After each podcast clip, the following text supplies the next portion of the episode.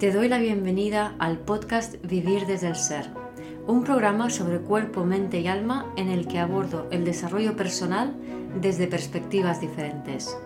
Quiero compartir contigo temas de conciencia, espiritualidad y astrología que me apasionan, las emociones y su relación profunda y ancestral con el trauma, la conexión con el cuerpo, la evolución de las relaciones conscientes y mucho más.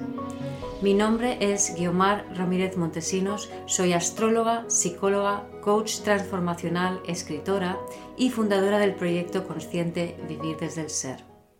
En este episodio comparto un Instagram Live que realicé con Imane El Bowali de Pedagogía Interior y hablamos sobre la educación de los niños, el sistema educativo, la relación de los padres con sus hijos y cómo estos son nuestros maestros.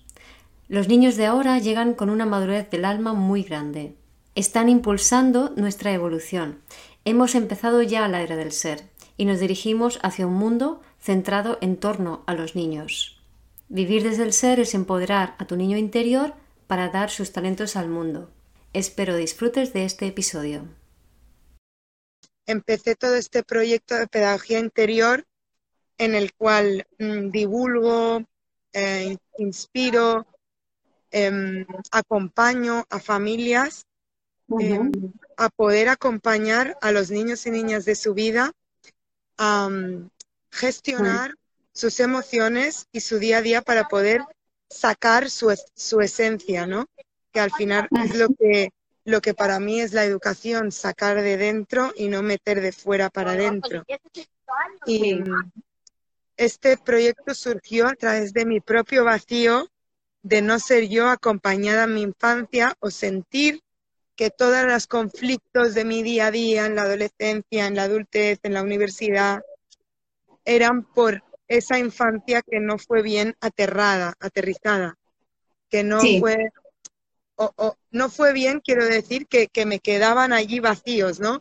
Me quedaban a mí carencias en el día de hoy y que me cuestionaba el por qué y al final llegué a la, conclusión que era desde ahí y empecé a trabajar con niños en instituciones educativas, en casales, en colegios, en Jars d'infants, que son escuelas Bresol, guarderías, y viendo diferentes niños, también trabajando con familias particulares, estando día a día con niños, cada vez me acompañaban, me ayudaban, me reflejaban ese, esos vacíos y me, ponían muy claramente el, el, el por qué y me daban la señal de dónde estaba lo que yo anhelaba, ¿no?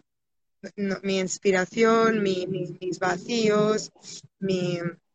y a partir de ahí fue que creé todo esto porque también no me resonaba mucho la, la educación que impartían en todos esos centros donde yo he estado trabajando, compartiendo, siendo voluntaria. Es interesante lo que dices porque efectivamente hay una crisis mundial de la educación y cada vez son más personas, no solamente los propios niños cuando crecen, sino adultos que están reconociendo eh, de qué manera el sistema educativo hasta ahora hace aguas por todos los sitios porque no está acompañando a cómo ya están naciendo los niños, ¿no? Y ojo que estoy diciendo a cómo ya están naciendo los niños. O sea, los niños ya cada vez son más conscientes, vienen de otra manera y no casa el sistema educativo habitual con cómo son ellos.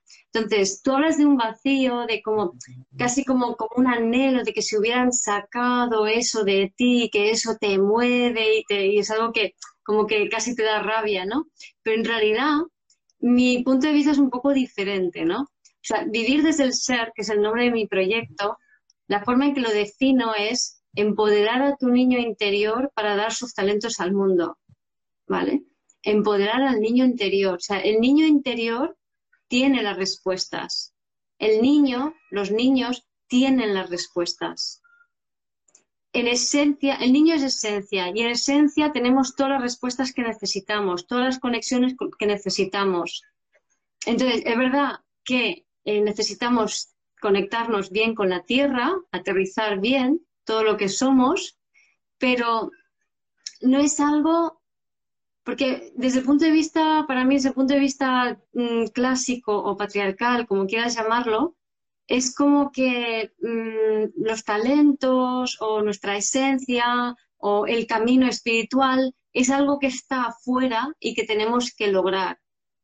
Y no es así, es algo que tenemos que quitar las distracciones para poder conectar, porque lo tenemos en esencia, ¿vale? Entonces, por, por defecto, por esencia, somos seres, eh, ya los talentos están allí, simplemente hay que ir hacia adentro, ir conectando y que eso se va despertando, ¿no? Que es un poco, bueno, la, filosofía eh, Montessori o la Waldorf tienen esa filosofía de, de, fondo, ¿no? O sea, en esencia los pones libres también, aunque luego las aplicaciones que hagan hay un poco de todo, ¿no? Porque la gente está experimentando nuevas formas de, educar, ¿no? Dicho esto, eh, los niños como decías antes, ¿no? Tenemos que aterrizar. Entonces, ¿qué significa eso? Pues que de entrada los niños son mm, la proyección de lo no resuelto de los padres. A mí me gusta explicar, eso también lo explico en mi primer libro, Vivir desde el Ser, lo de la educación y lo de las relaciones desde el ser. Allí hablo de cómo cuando una pareja se une de forma íntima, para, o sea, tiene relaciones sexuales y tiene un hijo, lo que sucede es que en el momento de la intimidad la energía de la kundalini se activa y es como que se unen cielo y tierra a través de esa energía, ¿vale? Y esa energía universal que atraviesa eh, al vínculo lo que hace es activar todas las memorias celulares de lo que, de lo que llevan en el cuerpo en ese momento, ¿no? De, bueno, no todas, sino dependiendo del momento, unas, ¿no? Entonces se activan memorias celulares y se activan para que las personas eh, puedan sentirlas y liberarlas, porque son las memorias celulares son los programas ancestrales de padres, abuelos, etcétera, que llevamos encima de formas de solucionar cosas que en realidad no sirvieron para cerrar círculos. Entonces se, guardan polarizadas como memorias celulares en el campo energético familiar y se transmite de generación en generación y lo absorbemos desde bebés a través de la fascia. Entonces se activan las memorias celulares en la pareja y están allí para ser liberadas. ¿Qué pasa? Que no entendemos que este es el proceso, empezamos a sentir cosas raras y empezamos a querer controlar al otro, eh, reaccionamos haciendo cosas, etcétera, etcétera. Y una de las respuestas biológicas que hay para, mm, digamos, poder seguir adelante a pesar de estas memorias es tener hijos. Esto no quiere decir que eso sea, o sea, tener hijos sea simplemente tengo hijos para tirarles encima las memorias celulares. No estoy diciendo eso, pero si lo vemos desde un punto de vista biológico, el plan es perfecto en tanto en cuanto eh, aquello no resuelto se va perpetuando de generación en generación hasta que se cierra. ¿no? O sea, es necesario. Y el hecho de, de, heredar esos, esas memorias celulares también implica heredar el potencial del talento que hay detrás de esas memorias celulares. Es decir, hay una conexión directa entre los talentos y las memorias celulares. ¿Vale? Entonces no es un error, no hay nada malo en ello, ¿no? Pero bueno, lo que ocurre es que los padres, digamos, eh, proyectan esas memorias celulares o la transmiten a sus hijos y luego los hijos les echan a los padres en cara aquello que no estuvo resuelto. Entonces, cuando los padres se ponen nerviosos por los problemas de los hijos porque no saben atenderlos, porque ellos no resolvieron esas memorias celulares, esas historias, esos patrones, esas creencias, esos conflictos. ¿no? Entonces, por ejemplo, si yo tengo memorias celulares de esclavitud porque tres generaciones atrás las sufrieron, eh, sigue perpetuándose y entonces a lo mejor mi padre trabajó en una fábrica como un pringao y eh, yo eh, tengo la tendencia a, totalmente mm, servir a otros sin pensar en mí, ¿no? Entonces tengo un hijo y proyecto esa memoria celular sobre el hijo. Entonces voy a ver que mi hijo es pues que se deja llevar por los demás, pues que no se sabe defender y no voy a saber manejar esa situación porque yo no lo aprendí, yo no lo resolví, yo no lo cerré, yo no liberé esa memoria. Entonces, cuando a mi hijo le pasa eso, no tengo herramientas para manejarlo. y empiezo a intentar controlarlo o mm, me pongo nerviosa, le digo que se defienda por sí mismo o le sobreprotejo o busco ayuda afuera y no estoy presente con él. Y lo que realmente le va a sanar es estar presente con él. Pero no puedo estar presente con él porque visceralmente me es imposible, porque yo no sé cómo solucionar eso. Entonces ahí es donde viene un poco el, desencuentro, el desaguisado. Que los niños no son vistos por cómo son porque han recibido la proyección de los padres y los padres al ver esa proyección sobre ellos se ponen nerviosos y se separan de los hijos. Y ese es el vacío del que hablas tú. ¿Se entiende? Sí. Y una pregunta, ¿y el, el no haber tenido ese registro de no haber sido acompañados en que nuestros padres nos hayan podido ver, nos hayan podido escuchar, nos hayan podido dar aquello que legítimamente necesitábamos, influye, ¿no? En, en que yo luego como adulta, adulto, a mis hijos o a mis alumnos no pueda o, o, me, o me genere ansiedad o frustración en un momento dado el comportamiento, la actitud del niño para acompañarle, ¿no? Claro, entonces no es culpa de nadie.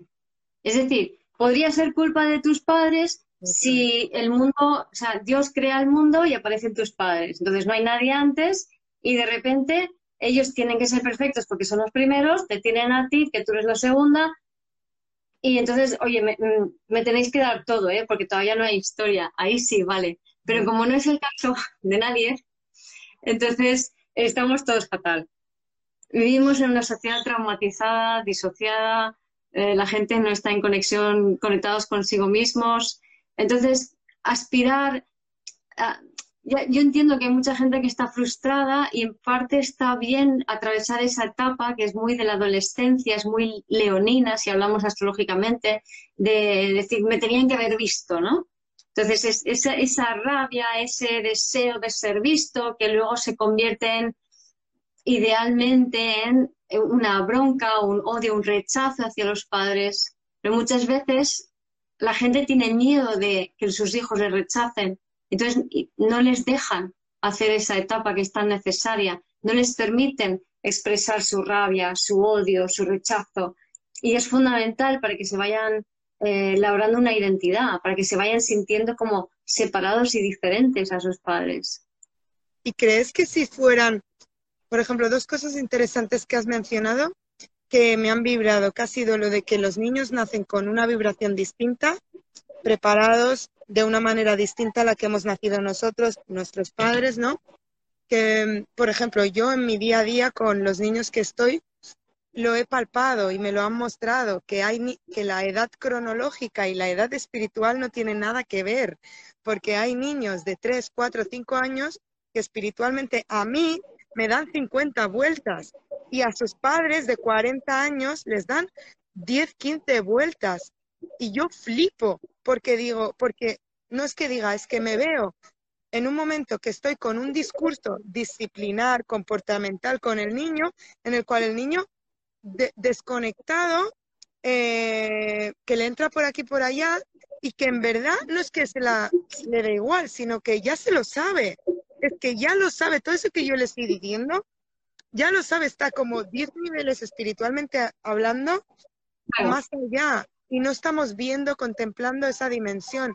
Y yo lo vibro, lo palpo, intento integralizarlo, pero a veces para trabajarlo me es difícil, ¿no? creo que la palabra trabajarlo es muy patriarcal. Vale. ¿Vale? Pues efectivamente los niños cada vez vienen como más sabios, como más entendidos, más desarrollados espiritualmente y de todo, ¿no? Incluso tecnológicamente, ¿no?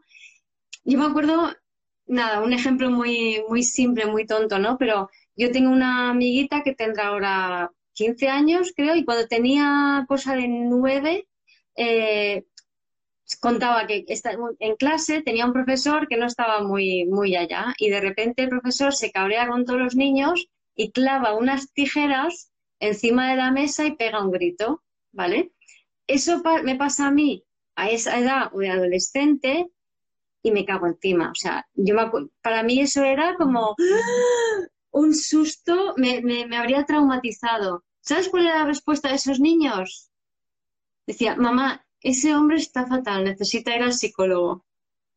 O sea, es que ya es otro nivel, otra forma de ver las cosas. Y conforme nos vayamos acuarianizando en esta sociedad, que ya hemos empezado a recibir la, la energía acuariana, más porque en, la, era anterior todo era mucho más rígido porque todo era más cerrado, ¿vale? La era del patriarcado, que yo llamo la era del comercio, todas, todas las relaciones, todos los vínculos son muy rígidos, entonces ahí la energía no fluye, entonces no puedes ser tú, porque no hay lugar para que se desarrolle una persona, porque el ser tú no es solamente los talentos que tú aprendes en esta vida, ni tampoco los talentos que tú heredas a través de las memorias celulares de tus ancestros, sino también aquellos talentos que tu alma ya trae. Entonces son como tres paquetes de talentos que te conforman a ti. ¿Vale? Entonces, para que los del alma bajen, se necesita mucho aire, mucho acuario, mucha, mucha capacidad de movimiento, muy poca rigidez patriarcal. Si tenemos un, si tenemos, si los padres se vinculan en base a roles, que es yo espero que tú te comportes de esta manera para que me des seguridad y viceversa, entonces se restringen a sí mismos su propia originalidad. No soporto que seas diferente, por tanto no puedes ser tú ni yo puedo ser yo. Exacto. Tenemos que coincidir en todo. Entonces, cuando nace un hijo en este ambiente, necesariamente es rechazado por la familia, porque quien es en esencia no cabe en esa proyección. Entonces, ahora conforme nos vamos globalizando y todo el mundo se va moviendo y los, las familias se van rompiendo y los vínculos van siendo cada vez más diversos y variados, todo eso es muy acuariano. Esa, esa acuarianidad lo que permite es que la energía fluya mucho más. Entonces pueden nacer niños con más potencial porque el potencial del alma es muy fuerte y en un vínculo rígido nos revienta. Entonces ahí hay o una separación, de hecho si te fijas con niños que nacen acuarianos, sobre todo con la luna o el, ascendente también, pero sobre todo con la luna en acuario, que es donde más fuerte están los niños, o el sol, eh, pero la luna más, Em, suelen haber eh, divorcios, separaciones o enfermedades cuando nacen niños así, o muy acuarianos, ¿no? Y entonces, ¿por qué? Porque el, potencial que traen es muy fuerte y la capacidad de recibirlo no es suficiente. Necesita estar muy en red. Por eso es muy importante para, mm, digamos, dar la bienvenida a los nuevos niños, trabajar mucho las, las los vínculos en red, pero redes muy abiertas, no redes como una comunidad cerrada, ¿no? Eh, sí, y también en esos primeros años de vida, ¿no? Porque es como, es, es el, donde puedes abrir más los ojos y todos los sentidos, hablando como adulta, hacia esos niños que están siendo en todo momento, que están siendo felices sin que les pase nada, porque eso también lo he aprendido, que ellos son felices sin que les pase nada, que es un don que tenemos los seres humanos, pero hemos sido tan condicionados que hemos, estamos a través del castigo, del, de, la recompensa y de demás sucesos, que necesitamos cosas para ser felices. Claro, pero ¿por qué necesitamos, Imani, por qué necesitamos cosas para ser felices? Porque no estamos presentes en nosotros mismos. Es decir, porque estamos... que evadirnos para poder sobrevivir, ¿no? Hemos perdido lo que somos. Pero eso es resultado del trauma transgeneracional, ¿vale? Es decir, es, todo esto es, síntoma de trauma que venimos arrastrando desde, desde atrás. Entonces, eso se tiene que sanar, se tiene que resolver, se tiene que cerrar y recuperar todos esos talentos. ¿Vale? y eso es un proceso que para mí estamos todos en ello. Padres, madres, hijos, ciudades. Exacto eso iba a decir que cuando en esa edad tan tierna, si, si de alguna manera estuviéramos observando meramente más que condicionando, proyectando, ¿no? Y todo lo que viéramos que nos incomodara en esos niños, mirarlo hacia adentro, hacia nosotros y viendo qué hay en nosotros y atrayéndolo a nosotros como que liberaríamos de esas proyecciones, de esa mochila, esos niños y podrían más fácilmente mostrar esos talentos, esa esencia, ese ser que vienen a mostrar y esa vibración que ya traen. ¿no? Tan sutil. pero yo cambiaría un poco la frase que acabas de decir, diría lo mismo, pero un poco diferente. Porque la perspectiva que, que, que, al hablar de esta manera liberaríamos a, los liberaríamos a ellos, estás dando por hecho de que ellos están subyugados y no lo están. O sea, los niños no están subyugados. Los niños son nuestros maestros. Los niños tienen antes un mayor desarrollo espiritual. No están subyugados. Lo que pasa es que no estamos reconociendo el regalo que nos está dando. Entonces, la clave está en darnos cuenta de qué manera los niños son maestros y no solamente porque son capaces de decirte cosas y darse cuenta de cosas que dices, madre mía, no me lo puedo creer que me acaba de decir esto, ¿no? Sino por lo que tú dices, porque te reflejan aquellas partes de ti que tú todavía no has resuelto. Entonces, cada vez que te mueva emocionalmente el vínculo con un niño, con tu hijo sobre todo, ¿no? Lo, como dices, ahí te paras y te miras, porque hay dos aceleradores evolutivos en esta vida que es tener una pareja y tener un hijo. Entonces, si tú quieres hacer un máster en evolución, ahí tienes terreno, ¿no? En vez de, querer corregir errores o querer enmendar situaciones, no, es voy a aprovechar esta situación que la vida me da para verme, para mirarme, para llevar la mirada hacia adentro. Esto es un regalo para mí y voy a honrar a ese pequeño ser. ¿Vale? Porque desde mi perspectiva, lo que he dicho antes, Vivir desde el ser es el título de mi proyecto y de mi primer libro, y es empoderar al niño interior para que dé sus talentos al mundo. Hemos iniciado ahora la era del ser. Eh, bueno, iniciamos ya, ya, ya la era del ser. Entonces, hemos dejado atrás la era del comercio, que es el patriarcado. La era del ser es una era de niños. Vamos a ir basculando hacia darnos cuenta de que la vida hasta ahora la habíamos montado para adultos más bien mayores, o sea, a partir de los 40 o 50, o ni siquiera los 50, solo para una franja de treinta y tantos, cuarenta y tantos, mejor dicho, ¿no? Entonces, es, esta vida estaba, como que todo está creado para esa franja de edad. Y si eres más pequeño, no tienes cabida.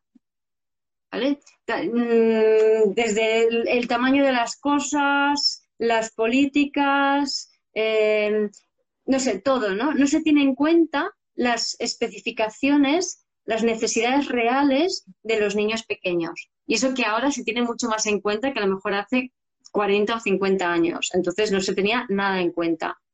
A veces cosas tan sencillas como, por ejemplo, que ahora se empieza a hablar cada vez más, el, contacto íntimo con el bebé cuando naces, tenerlo lo más la mayor parte del tiempo contigo, pegado a tu cuerpo o al cuerpo del papá o al cuerpo de alguien, pero sobre todo con la madre, los primeros dos años de vida, el dar la teta y luego la comida a demanda para que ese niño vaya entrando su alma en el cuerpo al ritmo que lo necesita. Entonces, el, otro día, esta mañana, estaba viendo en un grupo de WhatsApp que una mujer había ido a la piscina del pueblo y el socorrista le dijo que era antihigiénico que estuviera dando de mamar a su bebé. ¿Vale? Entonces, esto es para que nos hagamos una idea de, de mentalidad de la sociedad, ¿no? Que está muy dirigida a los adultos y muy poco pensado en los niños. Pero como digo, esto va a cambiar está cambiando ya. Es, la tendencia. Es decir, no tenemos que arreglar nada, es que estamos haciendo el cambio, porque es inevitable, es orgánico. Entonces, la era del ser es una era de niños en la cual todo girará en torno a ellos. Por ejemplo, la, política, la forma en que se lleva la economía, no está pensando en los niños, está pensando en la, en, la inmediatez y en, y en el placer a lo mejor de, adultos concretos de una franja de edad determinada y su estilo de vida. Pero no están pensando a largo plazo en la sostenibilidad, en, los hijos. Entonces, todo esto va a cambiar y van a ser los niños el epicentro de todas las políticas. Es decir, dentro de a lo mejor 100 o 200 o 300 años, la gente se preguntará, ¿esto es bueno para un niño? Si es bueno para un niño, entonces vale. ¿Se entiende? Entonces yo creo que vamos hacia eso. Sí, de hecho, volvemos un poco al inicio, ¿no? Eso de que intentamos em, eso, que la sociedad está dirigida a adultos cuando, si de alguna manera, cuando todos esos niños en los cuales la sociedad no está pensada son son el futuro, ¿no? Esos adultos son el resultado de esos niños que no fueron observados y nada fue acomodado hacia ellos, que si fuera acomodado no habría que hacer tantas cosas para los adultos, porque de alguna manera se autogestionaría, nos autogestionaríamos y todo fluctuaría a través de esa energía que traemos y todo lo demás, ¿no?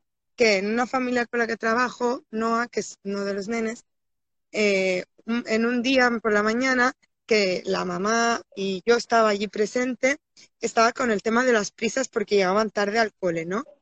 Y, y, él estaba con su desayuno tranquilamente, ya llevaba poniéndose la ropa, la mochila, todo con prisas, ¿no? Y él, el tema de la comida es muy pausado, sobre todo con todo lo demás que también es muy pausado, pero es como los niños muchas veces nos enseñan, ¿no? hacer las cosas en el aquí y el ahora. Y no sé cómo fue que la madre le decía, Em, vamos, que, no, llegamos tarde, no sé qué, no sé cuánto, y él, él dijo, y él dijo, ¿por qué? Y ella dijo, porque llegamos tarde al cole, que entramos a las nueve y si no, la maestra nos va a dejar entrar y no sé qué, no sé cuánto. Y él dijo algo como que, pues que cambie el cole, ¿no? O algo como así, que cambie el cole o que cambie la profe, no sé qué dijo exactamente, pero que cambie eso, lo de fuera. Y es lo que dices tú, ¿no? Que el mundo se adaptará a los que parece una locura. Cuando escuchas al niño dices, ¿cómo va a cambiar el cole? ¿Cómo? Pero es lo que tú eh, presentas, ¿no? Que los niños ya te lo hacen ver. Y, Totalmente.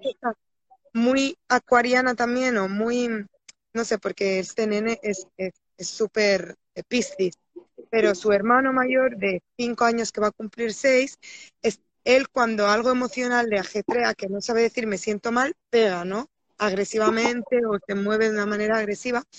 Y el hermano de tres años recién cumplido le explica en un momento que, el adulto le estaba diciendo, bueno, el padre le estaba diciendo eh, que esto no se hace así, que, que se puede gestionar de otra manera. Y el niño pequeño le dijo, es que tienes que explicarle al papa con palabras porque si no, no te va a entender y se va a enfadar contigo, porque si no, no te va a entender si no le explicas con palabras. El niño entendía que le estaba ocurriendo algo a su hermano mayor dentro de él y que le tenía que explicar. No, no le pegues o eso no se hace, no. Que le explique con palabras porque si no, no lo entiende. Un niño súper acuariano. Y para mí todo es como, y ellos me enseñan, ¿no? Y es como, claro, claro que me han venido a la mente de todo lo que decías. Sí, sí, sí. Yo tengo un amiguito que cuando tenía, creo que eran cinco años, eh, y entonces la, profesora, no me acuerdo qué pasó, ¿no? Pero eh, algo le dijo como que le castigaban por no sé qué, no sé, una, una, una cosa así típica, ¿no? Y él dice, mamá, no entiendo por qué la profesora nos dice eso si solo somos niños que queremos aprender. con cinco añitos. Yo sí, o sea, hay muchos niños así hoy en día, ¿no? Y van trayendo esa, esa energía nueva. Tú, imagínate si en, si en el mundo, cuando llegue ese momento, que yo sé que llegará, a lo mejor lo veremos o no lo veremos, seguramente no, pero llegará, que, o sea, ahora tenemos cárceles y hay gente en la cárcel. Entonces la gente piensa, alguien comete un crimen, es malo, lo vamos a meter en la cárcel. No, perdona. No sé si habéis visto, el, hay una película de, de SAND, que es el Science and Non-Duality um, Foundation o algo así, y eh, han hecho una película que se llama The Wisdom of Trauma, eh, protagonizada por Gabor Mate, que es un especialista en trauma. Hay un montón de vídeos en YouTube de Gabor Mate, se puede ver, supongo que más de uno estará traducido al, al castellano. Y The Wisdom of Trauma, a finales de mes, se volverá a proyectar que se puede ver gratis online, ¿vale? El 28 de julio al 3 de agosto, una cosa así. Entonces, muy recomendable. Ahí salen unos presidiarios que están en la cárcel y entonces van preguntando, eh, ¿quién fue pegado por sus padres? Que dé un paso hacia adelante. ¿Quién fue ridiculizado? ¿Quién sufrió abusos? ¿Quién? etcétera, y así. Y todos daban un paso, un paso, y al final quedaban menos, pero todos habían sufrido cosas terribles como niños, ¿no? Y eso es lo que te lleva a la cárcel. Pero si tú cuidas al niño de entrada, si tú cuidas el ambiente del niño, si tú realmente tomas en serio y comprendes lo fácil que es traumatizar a un niño, ¿vale? Sobre todo cuando no se le hace caso. Si eso se cuida, no vamos a tener adultos que van a la cárcel, no vamos a tener políticos que se pelean entre sí. ¿Se entiende? No vamos a tener conflictos ni personas avariciosas que quieren robar a otros, vamos a tener personas que están conectadas con ellas mismas. Y sobre todo si también lo que procuramos es acompañar a esos niños en sus etapas y sus procesos, ¿no? Entonces, cuando son pequeñitos, que conecten con el cuerpo, que conecte su alma al cuerpo, hasta los dos años. Luego ir poco a poco ayudándoles a, conectar, ¿no? A, crear conexiones, a crear vínculos, a conectar con herramientas, a conectar con otros niños, a cooperar, a conectar con el mundo. Luego ya más adelante, en el segundo septenio, pues más tipo ir, ir, abriéndolo, o quizá en el tercero, ¿no? Ir abriéndolo a, a, que pueda empezar a, expandirse, a, darse cuenta de que ya cuando, más en o sea, a partir de los 14, ¿no? Eh, darse cuenta de que, de que es útil, de que sirven, de que pueden hacer cosas para cambiar el mundo, que tengan este tipo de experiencias, ¿sí? ¿No? Entonces, que puedan ver cómo pueden contribuir y ya más, más adelante, de más mayores, pues eh, supongo en la etapa así más de universidad, lo veo como más una etapa para que aprendan o, adolescencia tardía, más, ser más creativos. Eh, y un poco haber descubierto lo que lo que les mueve, lo que son, para poder formarse a través de lo que hay aquí terrenalmente con eso que tienen, ¿no? En esa etapa de universidad. sí, y, ser creativos y aprender a crear y a fracasar. sí, muy importante, es verdad que no se nos permite muchas veces en esta. Sí, entonces fomentar la creatividad, fomentar la puesta en marcha de, iniciativas y, valorar el fracaso es acompañarlos simplemente en, las etapas para que desarrollen las cualidades y las habilidades que necesitan para poder eh, sacar lo mejor de ellos mismos. Pero la educación actual está sobre todo centrada en contenido y en memorizar. Y la verdad es que eso es una jornada como una casa, porque no sirve de nada memorizar cosas. Y, de hecho, la mayoría de la gente no se acuerda de nada de lo que ha memorizado. Porque, bueno, al menos la mente humana, al menos la mía, eh, yo aprendí que yo no sirvo para memorizar. Quizás sirvo para inspirarme a través de la, lo otro, el otro contenido, pero para crear, ¿no? Y cada vez que memorizo intento retener, como que también retengo mi capacidad de crear, porque ocupo un lugar de mi mente, en mi cerebro, biológicamente hablando, que, dejo de crear, ¿no? Todo lo que decías de estas diferentes facetas que totalmente las comparto, en las cuales los niños se tienen que desarrollar de esta manera, em, para que puedan hacerlo tienen que encontrarse un mundo en que los seres adultos en los cuales toman como ejemplo, primero papá y mamá y luego demás adultos, sean, ¿no? Esto que tú acompañas, sean desde su ser, porque si ellos no lo hacen y lo que ven es eso, sí van a tener una, esencia dentro de ellos que siempre les va a hacer vibrar desde allí, pero si el ejemplo es ese, y yo no, nunca me hago mío todo lo que veo y nunca puedo ser y nunca, si, si yo, ¿cómo voy a ayudar a gestionar el miedo a un niño si yo no sé cómo gestionar mi miedo o cómo acompañar mi miedo, cómo sentir mi miedo y simplemente lo vado, lo ignoro, intento tapar, ocultar o, acompañar a ese niño? Y al final es que nosotros podamos ser, educar es ser, ¿no? He llegado a esa conclusión. Es la medida, aparte de que la, educación está inventada para adoctrinar y disciplinar a través del conocimiento, porque la primera adoctrinamiento y disciplina es desde casa y es lo que el Estado y a lo que a las instituciones les, les importa, ¿no? que sigamos unas normas. Si eso ya se sigue desde pequeños, obviamente sales de esa casa y sigues normas, que es lo que le interesa al status quo. pero si nosotros em, no nos permitimos ser em, y poder ser el ejemplo, no podemos acompañar. Así que la primera cosa es poder ser nosotros, ¿no? Es poder sanar nuestros miedos nosotros, es poder acompañarnos nosotros y vernos y conocernos. Si yo no me conozco, ¿cómo puedo acompañar a un niño a conocerse y a descubrirse, ¿no? Y es lo que dice, la educación empieza primero desde uno, desde ti, desde tu interior. En la medida que tú puedas salir como tú eres, podrás permitir que el otro salga a través de tu ejemplo al final, lo que tú haces, eres, piensas, Sí, ahí por ejemplo es interesante porque para mí la, pregunta clave sería ¿qué motiva tu acción? ¿no? Entonces, cuando quieres em, ayudar a tu hijo porque tiene un problema de cole o con el que sea, ¿no? ¿Qué motiva tu acción? ¿El miedo? Si, yo quiero ayudar a mi hijo porque me da miedo que le pase tal cosa, eso hay que mirárselo, porque si no estás proyectando más, eh, más tu miedo sobre él y no estás solucionando nada. ¿Vale? Pero lo mismo pasa al hablar, por ejemplo, de las instituciones, ¿no? Entonces, cuando hablas de, es verdad que em, el patriarcado, bueno, es lo que es a estas alturas, porque ya está en los últimos estertores, entonces está probando ser disfuncional, no porque es disfuncional en sí mismo, sino porque debido a la evolución y los cambios ha llegado a un punto en donde se está cayendo a pedacitos. Entonces se, ve la disfuncionalidad, porque ya no está, ya no encaja con todo lo nuevo que viene. ¿Vale? Entonces no es un problema en sí mismo.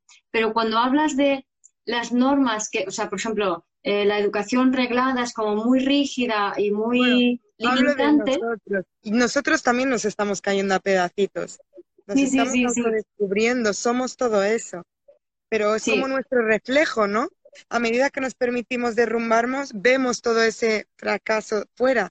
Antes estaba tapado porque nosotros estábamos tapados. Totalmente, totalmente. Y luego se da la paradoja, que es muy interesante, que es, o sea, en la medida en que el sistema estandariza la educación, la hace muy rígida y muy limitada y permite muy poco la plena expresión de cada uno. Pero el motivo por el cual se hace eso es debido a una mayor complejización de la sociedad.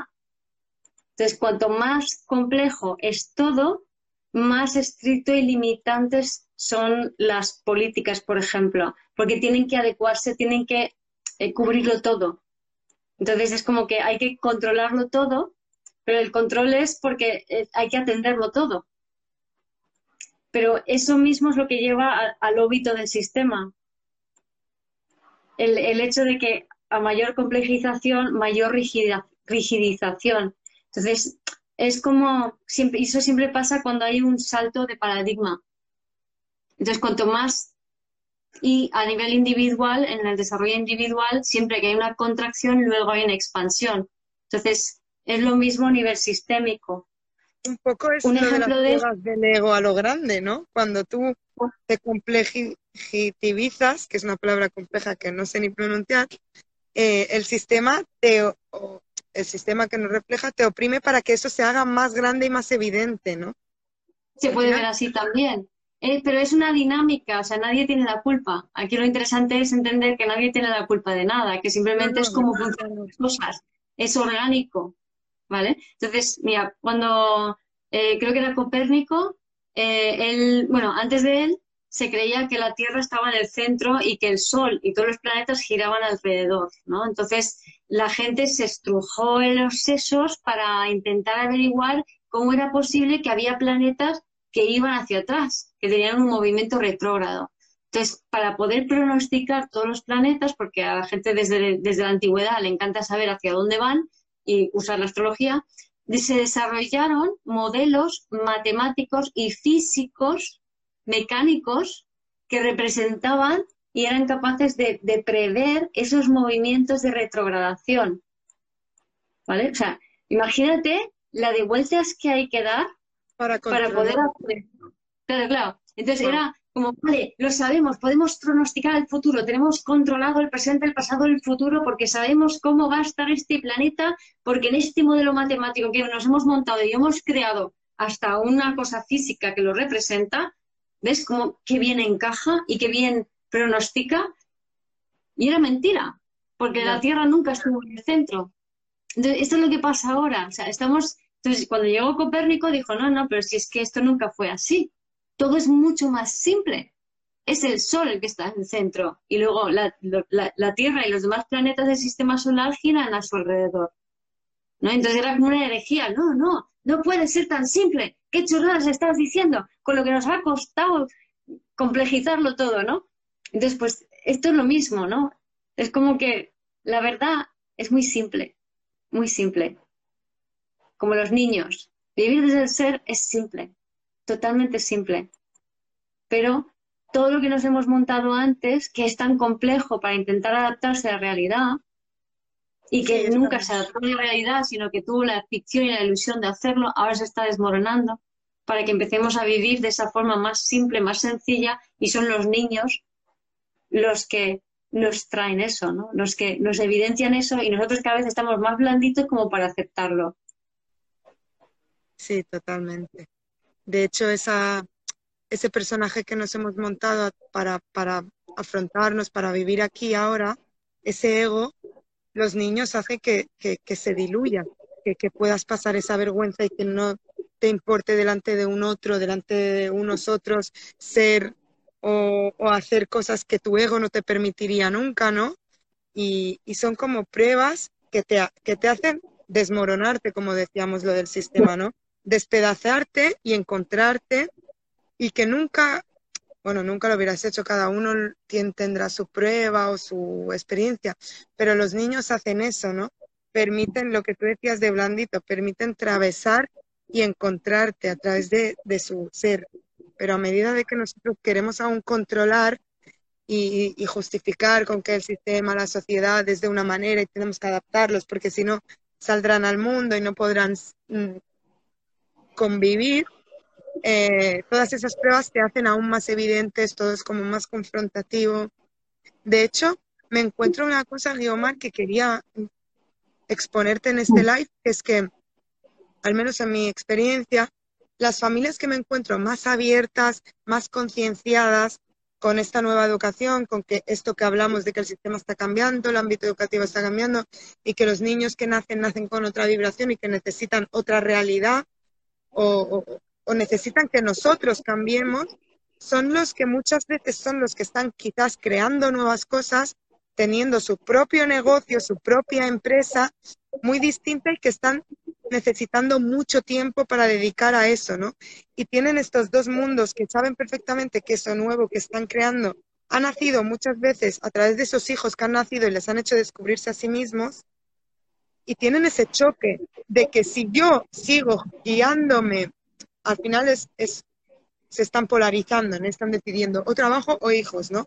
Pero me encuentro mucho esto y que en la realidad tangible es verdad, que es como, para poder ser con mi hijo y permitirle ser, tengo que dejar de ser en esta empresa que, que, he creado y que, que, ha sido a través de ese descubrimiento de mis hijos y que está generando un cambio en el, en el mundo y en mí, y que está generando que yo económicamente también pueda permitir esa educación a mis hijos, porque por desgracia o gracia la educación está vale dinero aquí ahora y hay ese y en la medida que ellos dejan de hacer esas reuniones online o, dejan de hacerlo menos y están con tus, hijos tienen esa nutrición pero también baja no los clientes y tal y, es algo que observo es algo que yo no vivo como en persona y no sé acompañar y acompaño con mi presencia física pero es verdad que, existe, ¿no?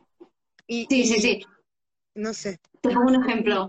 Y ahí es, donde, ahí es donde las comunidades y la mezcla entre las generaciones va muy bien para equilibrar eso. Entonces, esto se entiende mejor si ampliamos muchísimo la mirada y nos vamos a mirar generaciones desde la perspectiva astrológica. Y vamos a mirar Plutón. ¿Vale? Entonces, por ejemplo, tengo mi mejor amiga Celia, su hijo y yo. Yo soy de Plutón en Virgo, Celia es Plutón en Libra y su hijo es Plutón en Sagitario. Entonces lo voy a hacer como muy simple y muy resumido.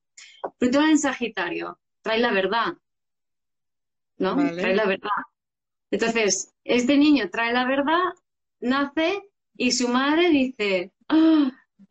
y empieza a dejar los trabajos que estaba haciendo para meterse en el coaching, eh, desarrollo personal, etcétera, etcétera. Y bueno, ha estado años y años desarrollándose porque su hijo le trae una verdad tremenda, ¿no? Entonces es como que le, trae esa verdad que le, le, hace transformarse, trabajarse para aprender a conectar con él, a comunicar con él. Sería es Plutón en Libra. ¿Cómo me vinculo con el otro? Entonces, ella lo que viene es atraer la forma de vincularse, como todos los de su generación, ¿vale? Toda la gente de los 70, más o menos 72, 82, más o menos, ¿no? 83. Entonces, ellos vienen a traer el vínculo. Los del, los, después del 83 hasta el 90 y pico, vienen Plutón en Escorpio, vienen a traer la transformación. Entonces, pero para que toda esta dinámica se pueda dar y se pueda sostener, estamos los Plutón en Virgo, los de los 60, que venimos a traer las bases sobre las cuales todo eso se desarrolla. Entonces, visto de forma muy simplista, para que se vea más gráfico, ¿no? Eh, nace el hijo de Celia, eh, a Celia le provoca la revolución, se mete en todo el tema de desarrollo personal, desarrolla un proyecto que tiene que ver con el vínculo y para todo este movimiento yo conozco a Celia cuando su hijo tiene tres años. Él ahora tiene 14, creo, o 15, sí, 14, creo es. Y entonces, eh, hace 11 años, ¿no? Entonces, ella ya, cuando nace él, empieza a hacer el coaching, pero después junto a mí, yo les voy ayudando. Yo soy Plutón en Virgo, entonces les, les ayudo, les siento las bases para que ellos puedan hacer ese desarrollo. Aporto el orden de las cosas. Y, esa es la forma, o sea, no es algo tan, porque mm, podemos pensar como papá, mamá y la profesora, no, es mucho más amplio esto. Y va todo a nivel práctico también. Y no somos conscientes de eso. A lo mejor tienes la amiga, la tía, la abuela que tiene este Plutón y entonces está ahí apoyando de alguna manera, pero es más energético. Sí, y deja, esta herramienta deja de, o sea, permite que te dejes de centralizar en un tú, en una personalidad, en una que solo te pasa a ti, ¿no? Y, te libera también y te hace ver las cosas de otra perspectiva. Otra cosa que, que me ha venido también ahora con la explicación que has dicho es que Em, mm, en, en, la familia con la que estoy ahora trabajando más en profundidad, pasa esto que es un reflejo, porque siempre me vienen recuerdos de cosas que he visto en colegios o en grupos de niños y era más difuso, pero ahora que estoy como más centrada, pero es algo así como que el padre eh, o los padres están como muy centrados con todo, ¿no? Y quieren estar en todo, trabajo, casa, ocio y hijos, ¿no? Y están constantemente sosteniendo que todo fluctúe bien con tanta conciencia y demás, y a ellos mismos porque conciben que su desarrollo personal y su ellos mismos es lo que les permite todo lo demás, ¿no? Y a los hijos, inconscientemente, porque veo que no se dan cuenta, están verbalizando a los niños, ayúdame un poco, ¿no? Por ejemplo, tiene un comportamiento como muy excesivo, que al final no deja de ser una expresión del ser, ¿no? Muy movido en un momento de comida, eh, una rutina establecida que quieren que en, un tiempo más, en, otro tiempo que no es el establecido, eh, mostrar algo durante mucho tiempo y que el padre ve durante un minuto y el niño quiere que lo vea más y no puede, ¿no? Y le pide el padre al niño, por favor, mm, ayúdame, no puedo, ayúdame con esto, solo te pido que me ayudes, ¿no? Y esto constantemente con diferentes cosas. Y el padre cree que se lo está pidiendo asertivamente, de toda la mejor manera y demás. Y el niño explota en un momento y dice, es que yo siempre te tengo que estar ayudando y tú nunca me ayudas a mí. Porque el padre se agacha y le dice, ¿por qué no me ayudas? ¿Qué pasa? ¿Qué pasa? No sé qué. Y le dice, y llorando y explota el niño y dice, es que yo siempre te tengo que estar ayudando y tú nunca me ayudas a mí. Y no se da cuenta que es eso, al menos lo que yo interpreto, que es sostener todas las cosas la boca en un momento dado con el niño y le dice, ayúdame, como si el niño le tuviera que ayudar con todas las demás cosas que lleva el padre cargando, ¿no? Y que el niño es como que quiero mostrar, quiero ser, quiero eh, recibir y lo que hago es que me piden que yo dé cuando el niño no está en época de dar, sino de recibir un poco. Ya, eso es un buen ejemplo de la complejización del sistema antes de que caiga. Eh, en realidad, ahí lo que hay es un... ¿Qué? ¿Qué significa esto que acabas de decir? Que es un buen ejemplo del de la complejización del sistema antes de que caiga. Entonces, ahí lo que hay es una falta de sensibilidad para con los ritmos naturales.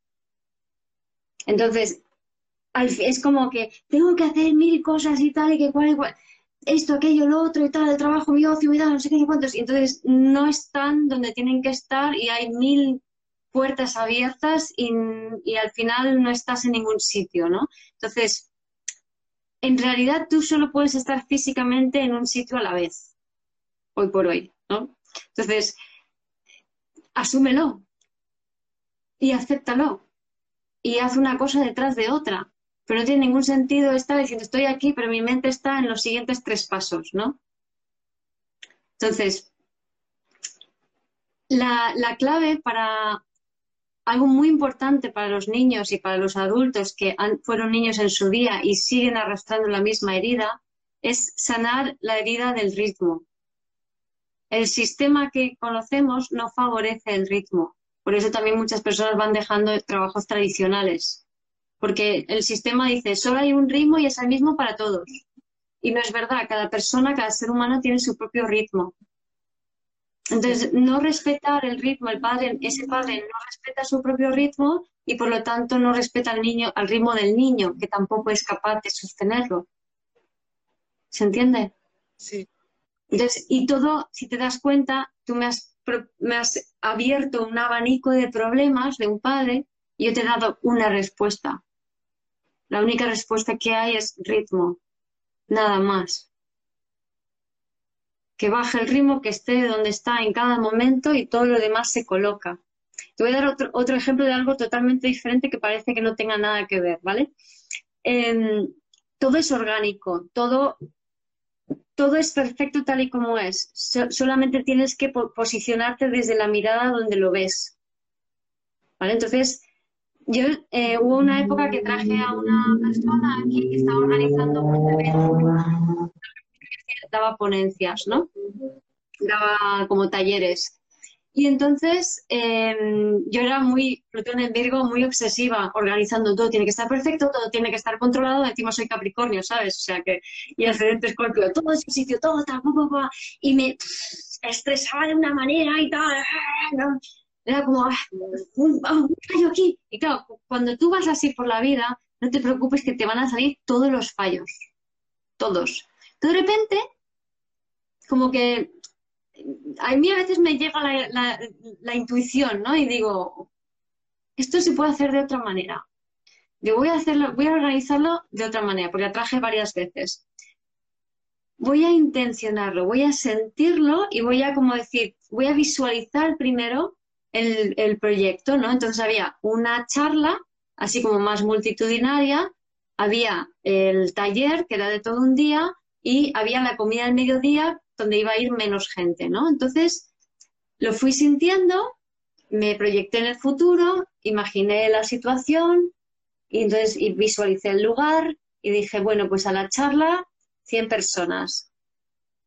Al taller, lo visualicé, visualicé la sala, 50 personas. Y a la comida, la mitad, 25 personas.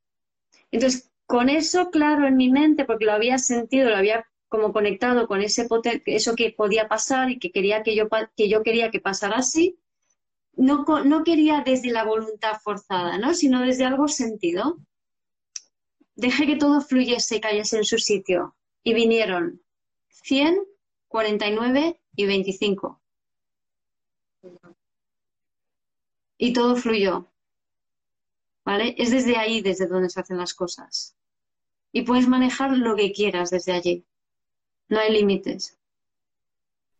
pero tienes que estar conectado con esa intuición, ¿no? Contigo. Y no forzar nada, entender que todo va a ser perfecto y que cualquier cosa que aparentemente salga de su lugar está en su lugar. Es necesario, ¿no? Exacto. Eso de los ritmos es, fundamental en la educación, en, la educación de los niños y en todo, en este cambio ahora, porque es, es la base de un montón de cosas, ¿no? Los trabajos, nuestros propios ritmos biológicos, las comidas, eh, todo, que tú lo hablas muy bien. Y, y el día a día, de, de que quedamos un rato y es como tengo otra cosa que hacer y ni siquiera estoy en ese rato y, y se acaba ese rato y no he estado, no he hecho las cosas porque no estaba, ¿no? Y eso de los ritmos aceleraría un montonazo toda esa transformación. Es como una base fundamental. Creo que, que saco más potencia, lo más potente de este live es esto de los ritmos. Es como que nos haría adelantar 20.000 cosas, como si haya, tú me lo has dicho, ¿no? me has presentado mil cosas y te doy una, los ritmos. Mis ritmos, los ritmos que se, que se imponen, que se imparten, los ritmos de los niños, si consiguiéramos respetar eso, daríamos 10.000 pasos adelante en, este, en esto de la educación, en esto de toda esta evolución, esta conexión. Sí. Porque la medida que conectamos con nuestros ritmos, podemos conectar más con nosotros, ¿no? Totalmente, totalmente. Preguntan por ahí si podría dar un ejemplo en una pareja. Un ejemplo de ritmos, ¿te refieres? Porque hay como 20 segundos de diferencia entre el live y vuestras respuestas. Entonces, em, em, por ejemplo, de lo que se trata es que si no llegamos a algo, que si no, si no si tú quieres eh, hacer una actividad con tu pareja o tenéis que repartiros las tareas de casa de los hijos y luego salir a, cenar y lo que sea, si hay algo que no se puede hacer en ese momento, es porque no se tiene que hacer en ese momento. Y ya está. No sé si te refieres a eso. Em, sí, de ritmos. Sí, o sea, mm, yo cuando estaba escribiendo el segundo libro, el Vuelve a ti, era como que, ay, quiero terminarlo ya. Y estaba, al principio cogí una marcha muy rápida y fluía, fluía, fluía, y de repente un mes y pico y nada, ¿no? En el año pasado, en pleno confinamiento. Yo, ¿por qué no está saliendo el libro? ¿Por qué tengo que escribir? Tengo que escribir. Y luego, es que, no, o sea, si no, eh, si ahora no es el momento de escribir el libro, es porque lo que tenga que pasar cuando escriba el libro, las energías planetarias, para que lo podamos entender mejor, que tienen que haber cuando escriba el libro, sean unas que no son las de ahora. Es decir, se alinea la acción con el momento energético. Tú no puedes hacer algo que no esté alineado con ese momento y no podemos controlar los planetas. Es lo que hay. ¿Se entiende? Entonces, y esto es a todo en la vida. No, no puedes forzar algo. Si algo es como es, es porque solo puede ser como es.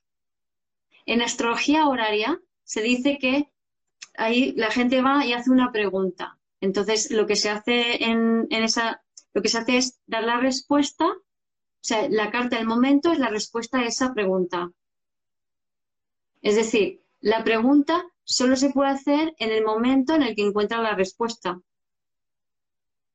¿Se entiende? Sí. Solo puedes formular una pregunta en un momento determinado. Si extendemos este, este concepto, es que todo el, no, no puedes hacer algo que no sea en el momento en el que tú lo haces. Es decir, si yo pienso, tengo que ponerla, debería estar poniendo la lavadora, por ejemplo, o debería tener fregado los platos. ¿Estás fregando los platos ahora? ¿Los has fregado ya? No, pues entonces no, no deberías. Porque no es posible que tú estés haciendo algo que en ese momento no estás haciendo. ¿Se entiende esto? Sí, sí, es muy tan lógico que es paradójico. Sí, sí, pero es que la verdad es simple, la verdad es simple. Y, y contestando un poco, perdón. Mm. Sino que estamos viviendo mentalmente en potencialidades futuras que solamente son potencialidades futuras, pero no es el presente. Al final, es eso. Y tú puedes tener, tú puedes proyectar, intencionar una potencialidad futura, pero vas a tener que esperar a que llegue el momento en que eso futuro se haga presente. Y para esto no puedes vivir aquí ahora, si no vas a estar esperando porque no estás viviendo aquí ahora y nunca llegará, ¿no? Claro, o sea, si yo quiero cambiar de casa o encontrar un piso mejor, yo, yo puedo intuir, sentir que hay un potencial futuro de ese piso para mí. No es que yo crea, yo 100% mi ego crea esa realidad, no, no, yo conecto conmigo y mi, y mi ser me dice, sí, eso existe en el futuro para ti. ¿Vale? Pero existe en el futuro para ti, tú todavía no sabes qué forma va a tener, te puedes hacer una vaga idea, pero nada más, ¿no? Entonces, tú puedes seguir resonando e intencionar dirigirte en, esa dirección, pero eso no va a ocurrir hasta que no es el momento. Entonces no tiene sentido de, voy a, quiero una intención, quiero el piso, quiero piso, quiero piso. No logras alinearte con eso de esa manera. Pero por cuando te alineas también, y siento lo que estás diciendo, cuando te alineas, vibras, intencionas, como que es tan real que lo sientes y lo vives que te relajas tanto que dejas fluir y puedes vivir todo el tiempo en el aquí y la ahora para que eso fluctúe. En cambio, si te obcecas, ¿no? Un poco, como que no estás viviendo aquí ahora, sino que estás todo el rato allí, allí, allí, y eso como que se va alargando, ¿no? Sí, sí, sí, sí. Porque, porque resuenas con la frustración, aunque eso también es perfecto tal y como es pero porque es necesario porque no consigues realmente conectar para intencionar como hay que intencionar, porque tú lo dices de una manera que sientes tanto la calma, que sabes que va a suceder, que no hace falta más palabras, que es como que lo sabes. Y ya está, no hace falta decir, hazlo así, hazlo allá, porque lo sientes y lo sabes y, y todo surge, ¿no? Exacto, que eso es diferente de, de creer que tú eres el artífice eh, de aquello que te va a pasar, ¿no? Y que no es exactamente así. O sea, tú no puedes desear profundamente. Tú puedes tener pajitas mentales que dicen, uy, me apetece esto, y luego dices, pues ya no, ¿vale? Pero desear profundamente algo, no puedes desear profundamente algo que no está alineado con tu ser. Por eso es mejor siempre o usar la, la rabia para colocarte en el momento presente y pillar al vuelo dónde está por contraste, por polaridad, hacia dónde quieres ir o meditar y sentirlo y, permitir que la, que la imagen venga a ti y luego empezar a vibrarlo. Sí, total. Quería decir, en relación a responder un poco a Yolanda lo que has dicho, al final, ella ha dicho lo de las parejas, ¿no? En esto de los ritmos.